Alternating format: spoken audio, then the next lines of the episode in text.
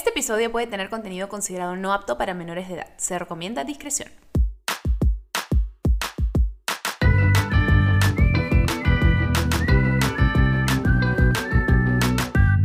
Bebé, escúchame. Hola. ¿Cómo están? Si me escuchan con voz un poco sexy, así como para cantar Smelly Cat, eh, es porque estoy con un poco de faringitis, recuperándome de una faringitis. Tercera faringitis que me da en los últimos dos meses. Es como les explico que no sé qué pasa con el clima, no sé qué pasa con los virus, no sé qué pasa con la gente, no sé qué pasa con mi cuerpo, no sé qué pasa con nada. Pero ya no puedo una cuarta faringitis. Ya está decreto que será la última por un tiempo. Así que por eso estoy acá con mi tecito de guion. Si me escuchan por momentos así tomando de mi termito, ya saben qué es. oh, he tomado tanto té de guion los últimos días que me voy a ver un guion gigante caminando. Si también escuchan ruidos de construcción, mi vecino decidió taladrar por alguna razón en este preciso momento. Fácil, estaba esperando que yo empiece a grabar. Decir, mmm, voy a taladrar. Pero no importa. No importa, vamos a continuar, no pasa nada, no es el fin del mundo. Estamos aprendiendo a ser más flexibles. Es algo en lo que estoy trabajando estos últimos meses, a ser más flexible, menos rígida, soltar, confiar no fregarme tanto la existencia si algo no sale como lo planeo, como quería, porque seamos francos, la cosa no sale como nosotros queremos y como las planeamos, ¿ok? Es una de mis lecciones de vida. Y es algo que también hemos conversado en el episodio de hoy. Hoy día tenemos una invitada que es una persona que está formándose ahorita como psicóloga y suicidóloga. Y justamente vamos a hablar sobre el tema de la autocompasión, que es algo que ella trata muchísimo. Eh, ella tiene un blog de salud mental y autocompasión que se llama Quiérete más que nadie. Me encanta el nombre, gran, gran, gran nombre. Ella tiene un diplomado de terapia enfocada en la compasión, en la CFT, que es la Compassion Focused Therapy, esta terapia, del Centro Internacional de Psicología y Psicoterapia Cognitiva Comportamental. A su qué tal nombre, es apasionada del yoga y mindfulness, así que por favor vamos a darle la bienvenida ya mismo a nuestra querida invitada, María Fe Topto.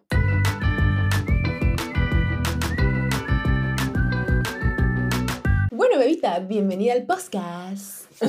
Gracias, estoy muy contenta de estar acá y emocionada también. Nosotros también, en realidad, este es un tema que hace tiempo creo que varias personas como queríamos conversar, pero no sabíamos un poco cómo enfocarlo ni cómo plasmarlo, eh, que es algo tan importante, ¿no? Cuando hablamos de la autocompasión. A ver, antes de preguntarte un poquito más sobre ti, cómo te llegaste a meter tanto en este tema, ¿le puedo explicar a las personas oyentes en sí qué es la autocompasión?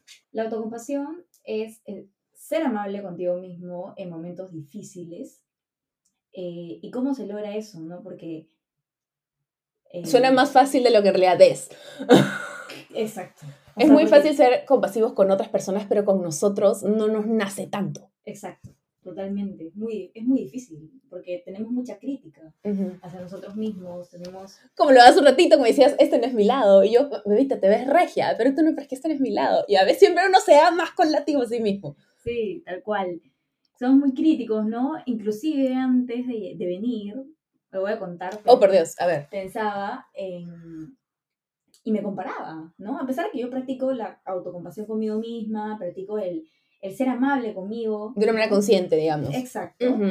Em, yo decía, ay, voy a la casa de, de Didi y ella es muy famosa y es influencer. Ay, Entonces, Ser famosa, amigos.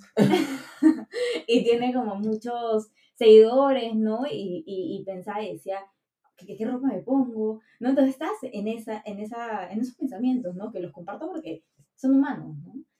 Y... Que para eso amo tu look, by the way. O sea, desde que entraste dije, mmm, combinación rosa con naranja, she's my girl. sí. Y... Pero bueno, dije, voy a dar todo de mí y todo lo que hable desde el corazón es para las personas que, que necesitan escuchar sobre, sobre la autocompasión, ¿no? Sobre cómo pueden ser ellas mismas más amables, porque normalmente somos muy amables con el resto de personas, ¿no? Por ejemplo, si tu amiga, una amiga a la cual quieres muchísimo, te llama por teléfono y te dice, escúchame, he terminado con mi enamorado. Me, siento, fatal. Me siento fatal, este... Y, y, te empieza a decir un montón de cosas de que tal vez el enamorado le dijo, ay, eh, que ya no va para más, no sé. Pero esta persona... Está sufriendo. Exacto. ¿Y qué le contestas tú normalmente? Le, o sea, le diría que estoy ahí para ella, lo que necesita que ella es una gran persona, que las cosas... Probablemente lo que yo le diría es, mira, las cosas siempre pasan por algo y para algo, tú eres una persona increíble y si esto no funcionó es porque no es la persona para ti. y yo estoy aquí lo que necesites, pero créanme que tú mereces a alguien que realmente te ame y te valore por quien eres. Eso es lo que le diría. Exacto. Mm. Eso es lo que mayormente creo que la mayoría de gente le diría, ¿no? Pero... A su amiga. pero no se lo dice a sí mismo. Se da con el látigo en el espejo. Exacto, exacto, tal cual. Entonces, claro, porque una persona que no es compasiva hacia el otro, quizás le contestaría y le diría, ay, lo que pasa es que, ¿sabes? Seguro te dejó porque, porque ya está muy gorda, pues, o sea, o seguro es por algo, eh, ¿sabes qué? Ese tiempo estás irritable, ¿no? Pucha, la verdad me sorprende que haya durado tanto. ¿A quién te aguanta? No, pues, no le vas a decir eso. No, nadie le dice eso, pero, pero por eso es que te digo, tenemos compasión hacia los demás, pero nosotros mismos no. Y así es como nosotros nos hablamos. O sea, nosotros cuando alguien nos termina nos decimos, ay, es que seguro es que yo, que fui culpable. Todo es mi culpa, soy la peor, nadie me va a amar nunca jamás. Tengo yo la culpa, ¿no? Pero, y no somos amables, ¿no? Con nosotros mismos. Claro, es muy fácil ser compasivo con otros, pero con nosotros es mucho más complicado de lo que parece y no lo practicamos tan fácil como lo practicamos con otras personas. Exacto, sí. Esa es la primera definición de la autocompasión. ¿Y qué te llevó? Porque bueno, sabemos que estás ahorita terminando tu carrera y tienes, haces contenido justamente centrándote en este tema y realmente, ¿qué te llevó? O sea, hay algo personal, porque es algo muy particular como enfocarte en esto, ¿no? Estamos hablando, eh, ¿cuál es el término? ¿Suicidóloga? O sí. Suicidóloga, o sea, hablar de estos temas tan fuertes que impactan la salud mental ¿Qué te lleva a escoger eso? ¿Hay algo quizás personal que puedas compartir? No quiero ser entrometida tampoco, pero que lo puedas este, compartirnos para saber cómo llegaste como por esta ruta. Sí, sí, y fue muy bonito. Eh, yo soy una persona que, que, tiene ansiedad, como cualquier persona que, bueno, tiene... Eh, Muchos tenemos ansiedad, sí. Exacto. Entonces, em, yo llegué a la compasión porque buscaba un terapeuta que me ayudara con mi ansiedad. Pero todo esto surgió a raíz de que yo viajé a Estados Unidos y a mi ansiedad aumentó a mil, porque ¿qué pasó? Me robaron la visa, me robaron mi pasaporte. Me estás bromeando. No, te juro que me robaron mi pasaporte, mi visa y todo. Y cuando regresé, o sea, no podía regresar porque no tenía el pasaporte ni la visa. ¿Pero qué se hace en esas situaciones? ¿No te pueden dar como que una visa por mientras, algo? Me dieron un salvoconducto, que es lo que necesitas para entrar a Lima y te lo quitan en inmigraciones, ni bien entras. Pero yo me sentía súper culpable por haber llevado mi pasaporte y mi, mi, visa. O sea, por eso es lo que tenías que hacer. por, por irme con unas amigas a un lago. Que nos íbamos a relajar y todo. Pero ellas eran mayores de edad y yo no sé por qué llevé mi pasaporte y mi visa. No entiendo. Pero bueno, entonces yo me sentí culpable por llevar mi pasaporte y mi visa. Eh, y ya me sentía muy estresada porque no sabes todos los trámites que eran. O sea, yo tenía que ir a la embajada de, Perú en Washington y hacer todo esto de salvoconducto eh, y hacer un montón de cosas porque yo decía ya lo que me espera en Lima. O sea, lo que espera todos los trámites porque no era renovar la visa, sino que tenía que empezar de cero. O sea, tengo que sacar mi visa de cero. Entonces eran un montón de trámites. En fin, entonces, como estaba muy, muy estresada, decidí contactarme con un psicólogo. Eh, este, esta psicóloga, bueno, era psicoanalista, pero yo sentía que no me ayudaba mucho. Entonces, eh, al final no, no, no contacté, o sea, no tuve mucha conexión con ella. Entonces Nos pasa, a mí me pasaba en el pasado que no he conectado con algunos eh, psicólogos o psicólogas con las que he tratado y digo como que no, Exacto, y, y, eso es algo importante que, que, tienen que saber las personas que no han ido al psicólogo, ¿no? No con todos vamos a conectar, sino con el, luego con el tiempo quizás podemos cambiar y, con, y probar con otra persona, ¿no? Y ahí podemos conectar. Y eso es lo que me pasó a mí. Yo he pasado como por tres psicólogos y, y he conectado recién con este que es muy bueno. Entonces, bueno, ella me derivó a, un psicólogo y este psicólogo eh, practicaba esta terapia enfocada en la compasión. Y yo dije, ala, yo me sentía que la ansiedad nunca la podía resolver, realmente. ¿no? Eh, porque había pasado por varios psicólogos, porque seguía con lo mismo y, y tenía ataques de pánico. Entonces yo me sentía súper estresada, súper así como con muchas cosas a la vez, porque sabía lo que me esperaba en Lima. Pero esta persona, ni bien entré a la sesión, fue muy, muy gentil, muy amable conmigo, con, con él, o sea, conmigo, ¿me entiendes? Y, y me empezó a, educar sobre lo que era la autocompasión, que era la terapia en la cual él se basaba, que incluía también eh, mindfulness, ¿no? La meditación, la atención plena. Y yo dije, no, esto no va a funcionar porque mi mente vuela cuando yo medito o algo así, mi mente vuela es un mono y no puedo con esto. yo tampoco, yo siempre digo, yo no puedo meditar. Todo el mundo me dice, tienes que meditar más, tienes que meditar más, tienes que meditar más. Como que cualquier coach, psicólogo, todas las personas con las que me junto, y te juro que para mí es tan difícil porque me pongo a pensar todas las cosas que tengo que hacer, o en esto, o hasta en, no sé, en que el cielo es, ¿cómo sería el cielo si tuviera puntitos rosados? Como que pienso en cada cosa más rara, me es muy difícil meditar, y según yo soy la rara, porque aparentemente todo el mundo es tan sencillo meditar, y yo no puedo, no me sale. Bueno, es otro punto porque en realidad meditar no es necesariamente poner la mente en blanco. Sino Lo tengo entendido, es como, me dicen que es como que pase una nube y que la dejes pasar, como que, que entre y que se vaya, pero se me quedan, ¿qué hago? Eh, o sea, simplemente regresas a tu respiración en ese momento. Y si se vuelve a ir, te das cuenta y regresas a la respiración. Ay, se vuelve a ir, ya reniega. Como la autocompasión es mucho más fácil decirlo que hacerlo. Exacto. Pero bueno, continúa con tu historia, Evita. Nos desviamos un segundo. Sí. Entonces, eh, este psicólogo era súper bueno, ¿no? Y, me ayudó muchísimo con el tema de mindfulness. Eh, sobre todo, ¿sabes? Sentía que, que, en verdad le importaba mi historia, o sea, le importaba como ayudarme con el tema de la ansiedad. Y meditábamos, me decía, Mafe, ¿quieres empezar con una meditación de cinco minutos? Y yo, a veces era como no quería, pero a veces lo necesitaba.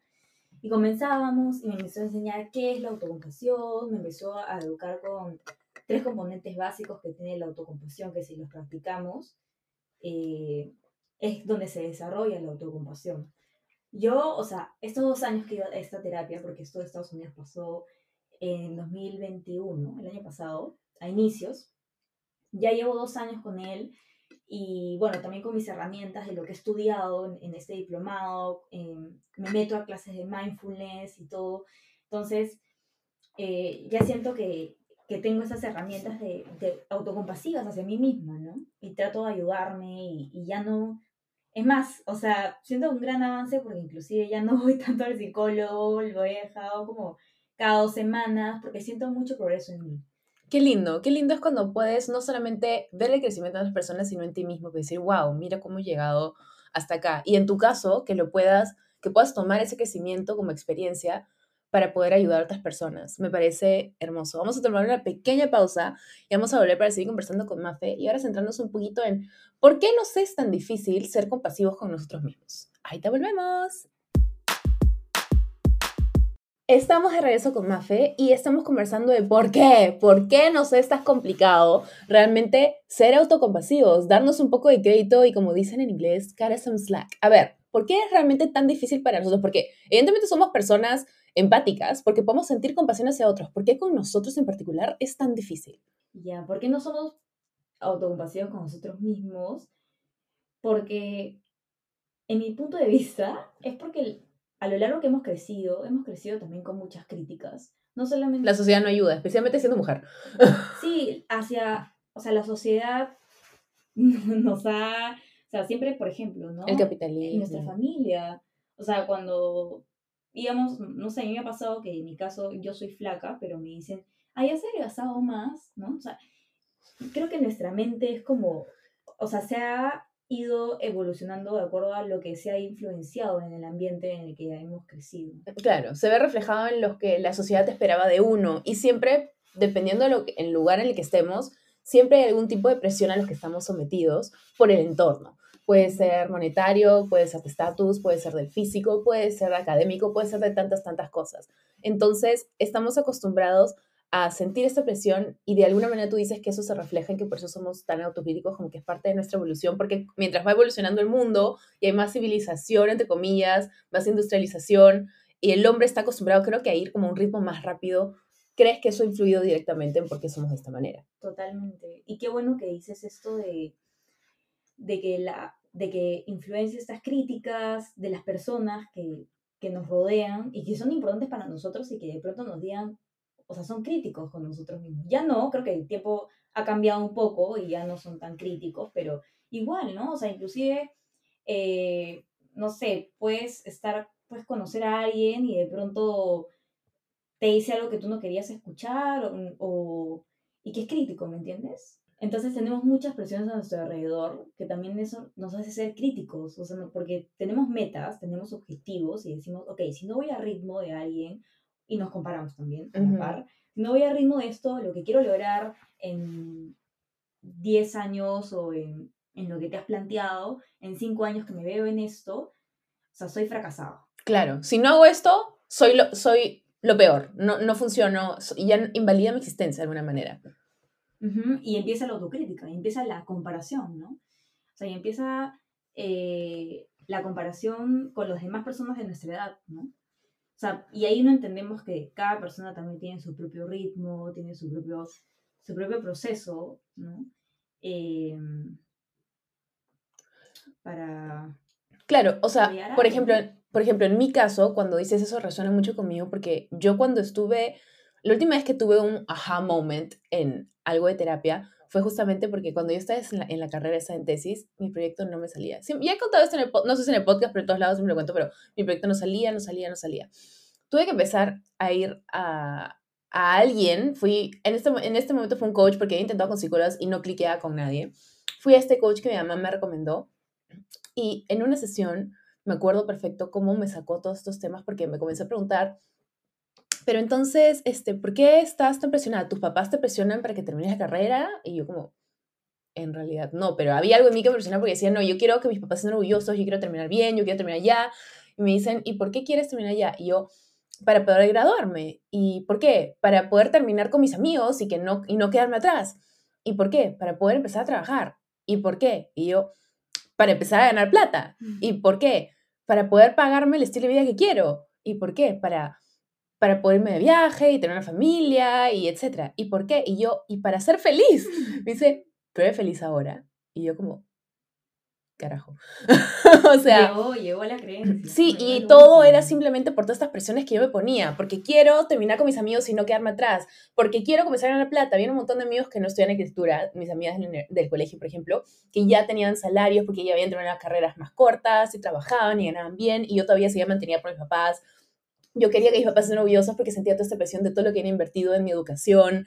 Comencé a sentir también presión de, hay todas estas cosas que quiero hacer en mi vida. Me acuerdo cuando era chica y decía, ay, yo cuando tenga 25 y estaré casada, empecé a tener hijos y tal la cosa. Y llegué a 25 y no había hecho nada con mi vida. Estaba terminando la carrera y era como, entre ilusa y como sintiéndome mal, como he fallado en algo, hay algo que he hecho mal, como que a lo largo de mi vida he tomado supuestamente cada decisión en base a todos estos ideales y cosas que quiero hacer y tengo como el potencial, porque todo el mundo me lo dice. Y claro, también hay presiones cuando, cuando pasan hasta los dos, los escenarios. Si no tienes nadie que te motive y te apoye, como que dices, nadie cree en mí. Pero luego cuando tienes a personas que te apoyen, también tienes esta presión de, no puedo quedar mal con ellos porque ellos creen en mí. Entonces, si creen en mí, yo tengo que ser la mejor. Y es como, siempre, no puede ser que en todos los escenarios yo termine causándome todas esas presiones, porque no me la están dando directamente ellos. mi papá no me dijo, si no terminas, ya no te pago. No, por suerte. Hay gente que sí, que eso ya es otro nivel de presión.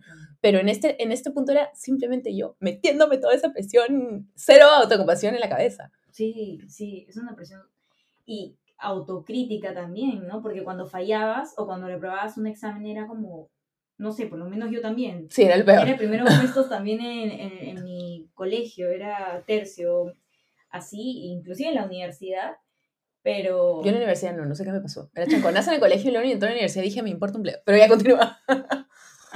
pero, pero claro, o sea, la autoexigencia está ahí en todos lados en todos lados. Y creo en las revistas, en la tele, en, en, la familia, cuando te juntas y las tías te preguntan, ay, ¿y estás saliendo con alguien? Y como, no, ah, y es como, comienza a preguntarte qué está mal en mí, ¿por qué no tengo esto que esta otra persona tiene? ¿O por qué no me veo de esta manera? ¿O por qué no hago esto? ¿Por qué no gano tanta plata? ¿Por qué no ta, ta, ta, ta, ta, ta? Y es como, cada quien tiene su ritmo, como bien dijiste hace un ratito, cada uno tiene su propio viaje. Y esto es algo que yo también todo el tiempo tengo que recordarme, porque obvio todos somos humanos, tenemos momentos más de como flaqueza y mucha duda, pero ese bichito de, la autocrítica, que creo que en este caso es como el, el antagonista de esta historia, ¿no? Porque si el héroe es la autocompasión, entonces el antagonista es la autocrítica.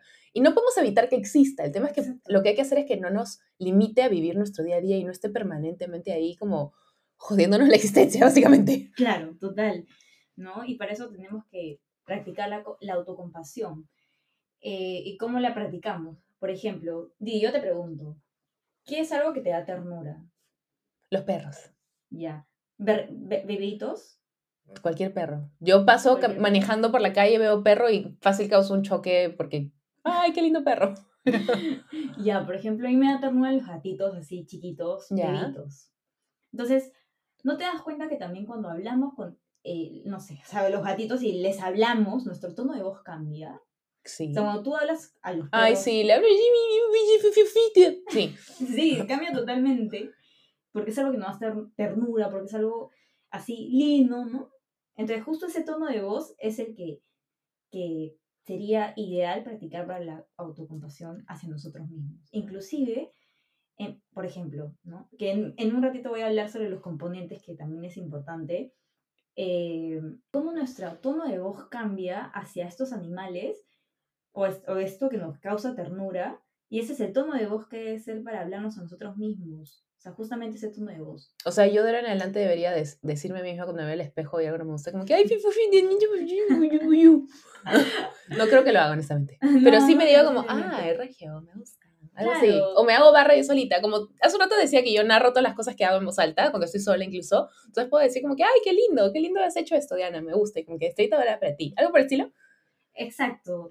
Sí, o por ejemplo cuando te equivocas, cuando está, no necesariamente cuando te miras al espejo, sino cuando te equivocas. O sea, cuando te equivocas, Cuando la cagas. como yo ahorita. No digas eso. Autocompasión. O sea, eh, por eso.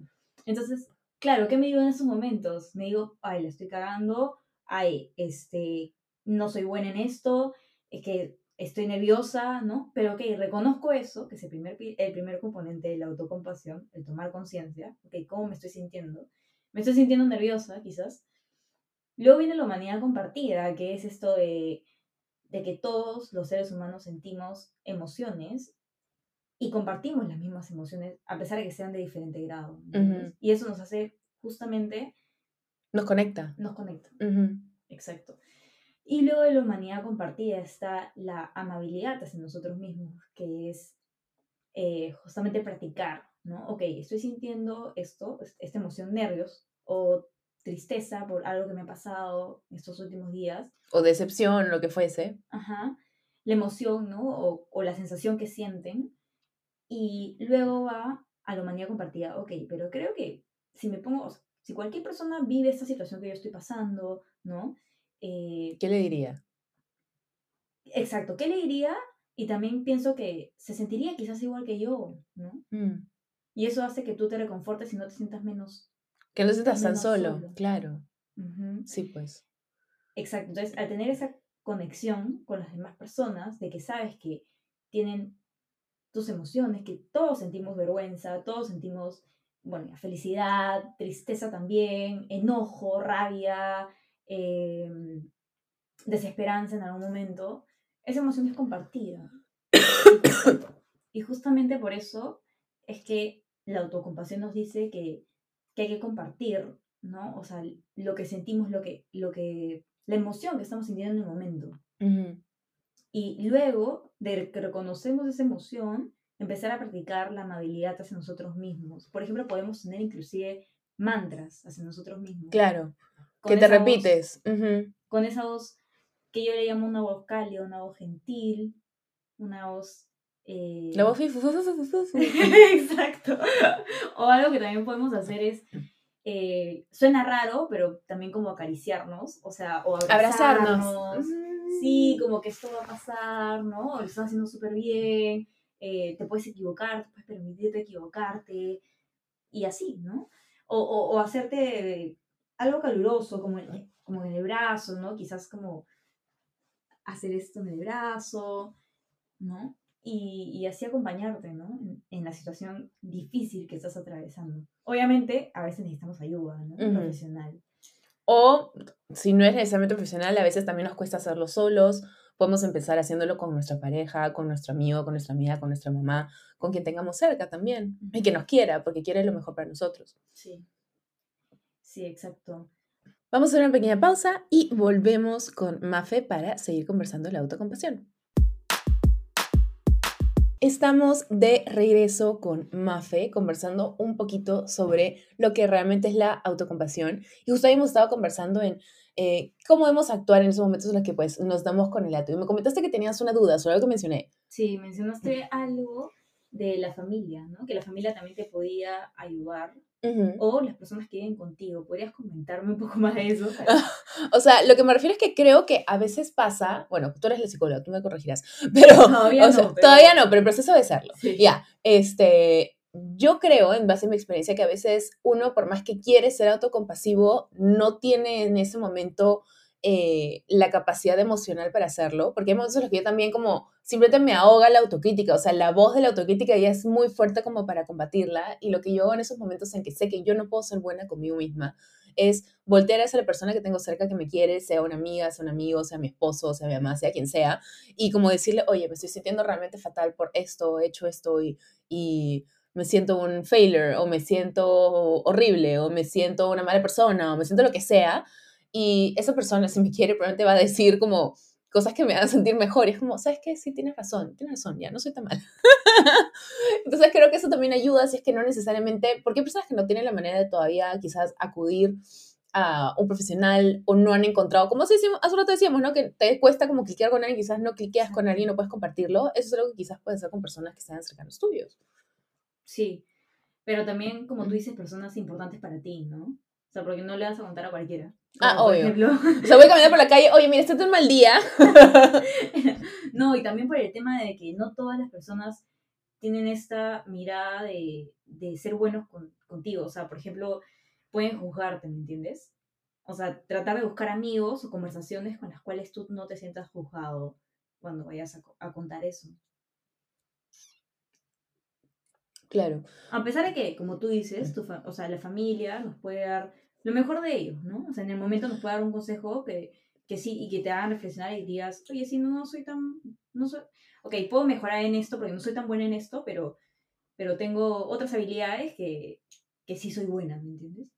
Eh, y ya no darte tanto con palo como hablamos antes, pero, y eso vendría a ser también la humanidad compartida, ¿no? Porque alguien alguien te está ayudando a ver eso que tú no veías antes.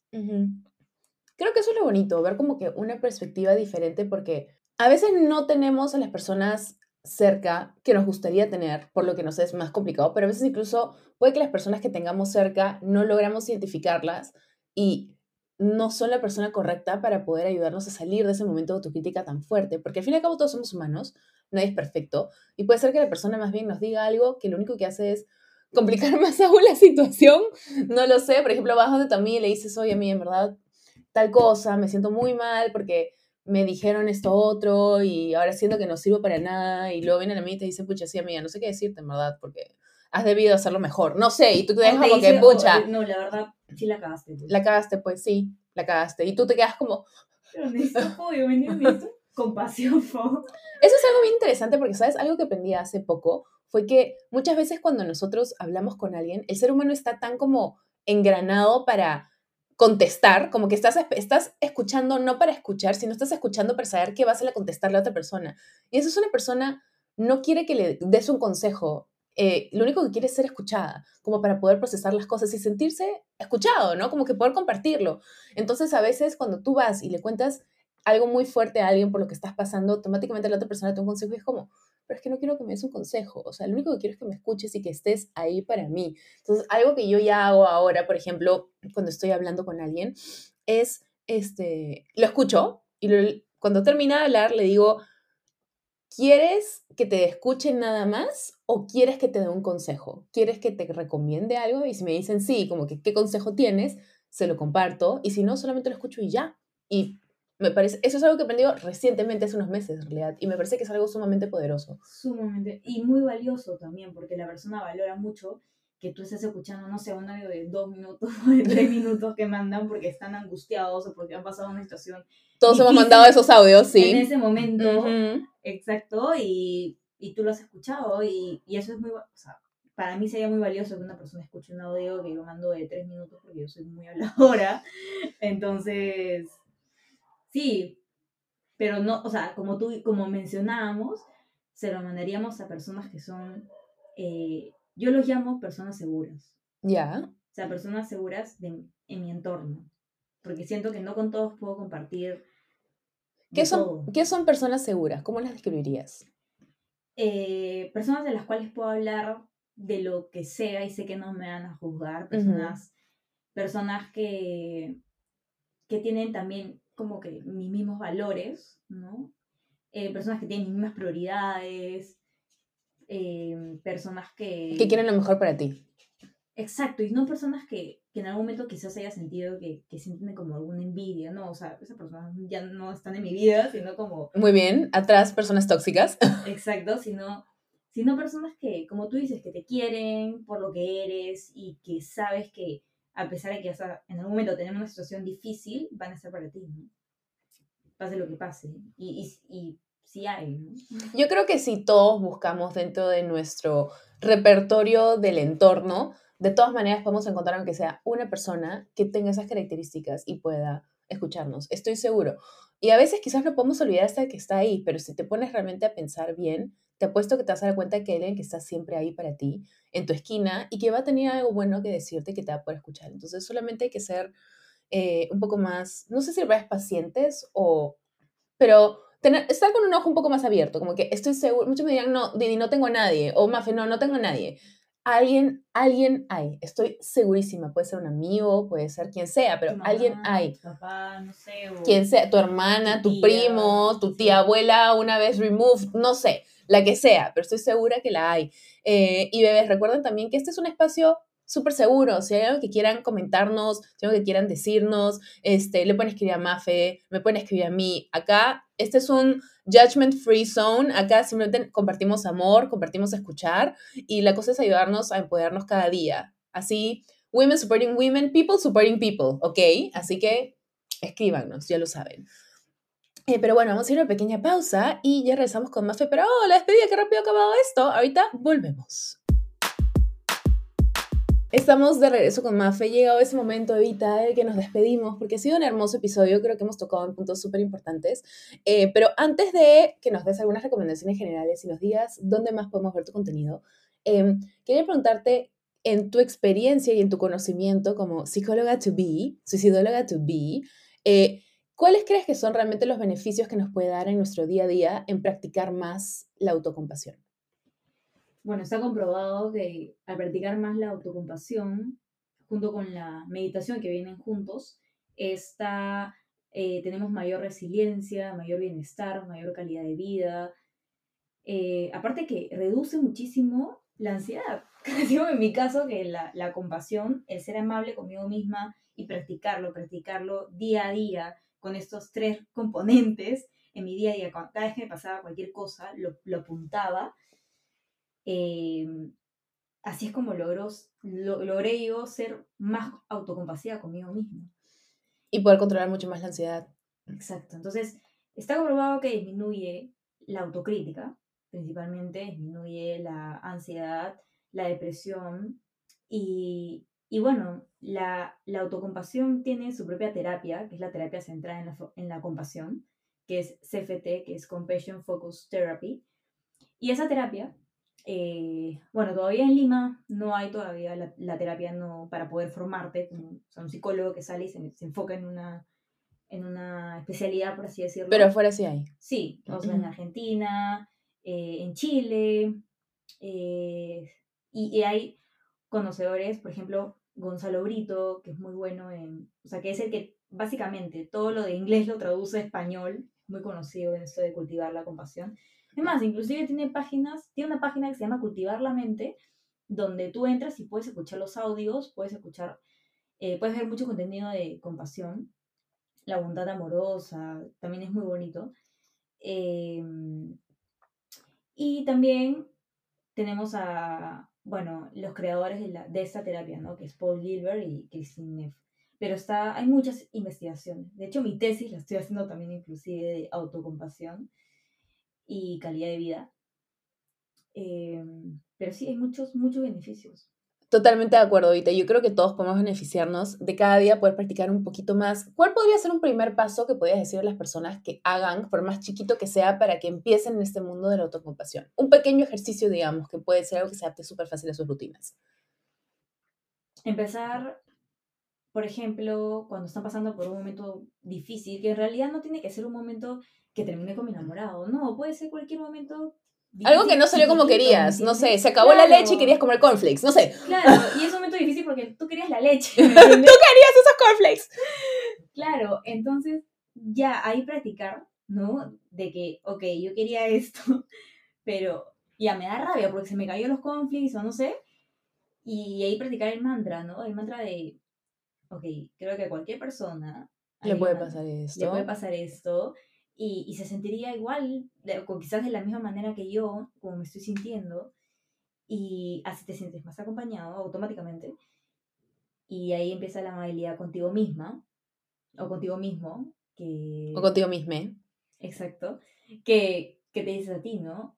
ok, pero ¿qué puedo hacer ahorita, no? ¿Qué, qué es prioridad ahorita? Quizás puedo eh, tomar bueno, comer los conflicts o... No, espera, lo que se ve fue los conflicts, ¿no? No hay leche y tú querías comer conflicts. Ah, ya, entonces... Pero, pero también que se cayeron los conflicts, válido. Tú querías comer los conflicts y se cayó el plato con el último que queda de conflicts. Claro. Es un ejemplo muy malo mío. Fue el primero que se me ocurrió. Tengo hambre y quiero conflicts. entonces, eh, lo que te puedes decir en ese momento es ok, lo que siento es válido, ¿no? quería comer mis conflicts y no había, pero ¿qué es prioridad también en ese momento? Pero tengo que empezar a trabajar y quizás, ok, a mi leche le puedo agregar algo eh, sin molestarme yo mismo, ¿no?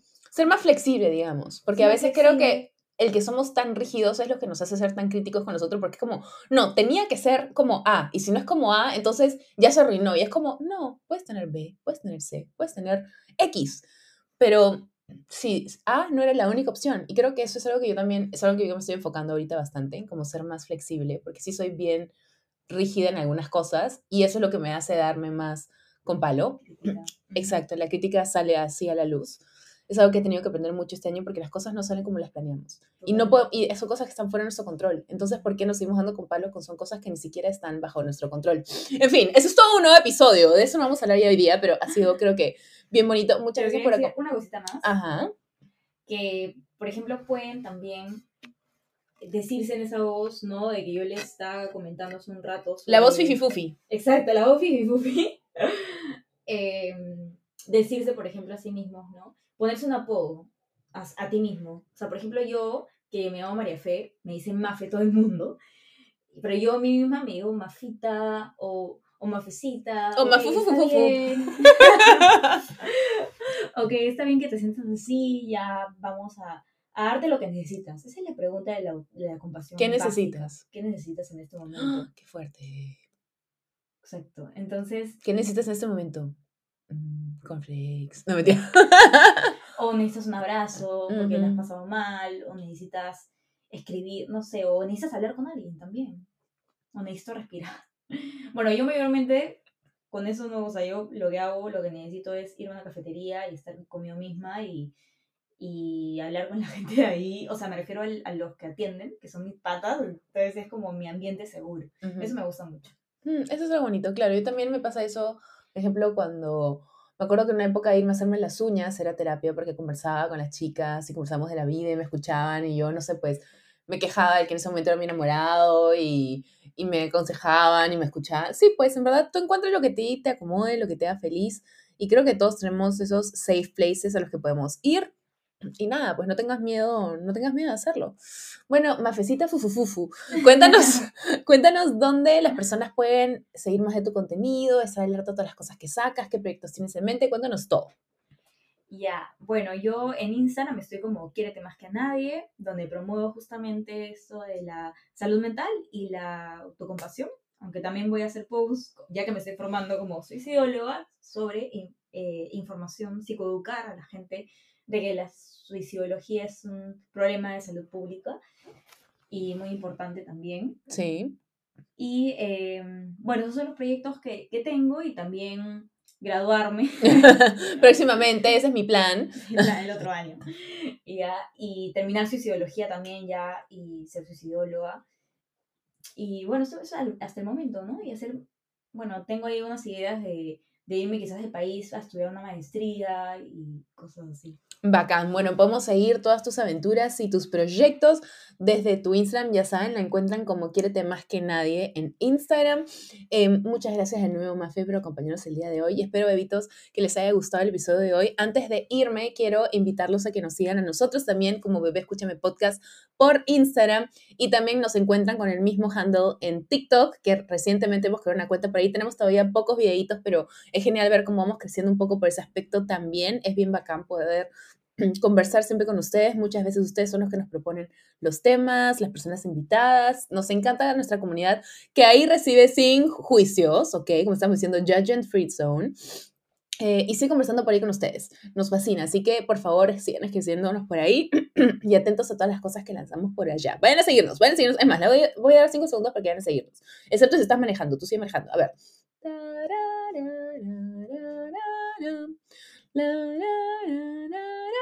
Ya no puedo poner el resto porque si no, copyrights. Así que nada, ahora sí, los quiero con locura y compasión, bebés. Hasta un siguiente episodio. Cuídense mucho. Adiós.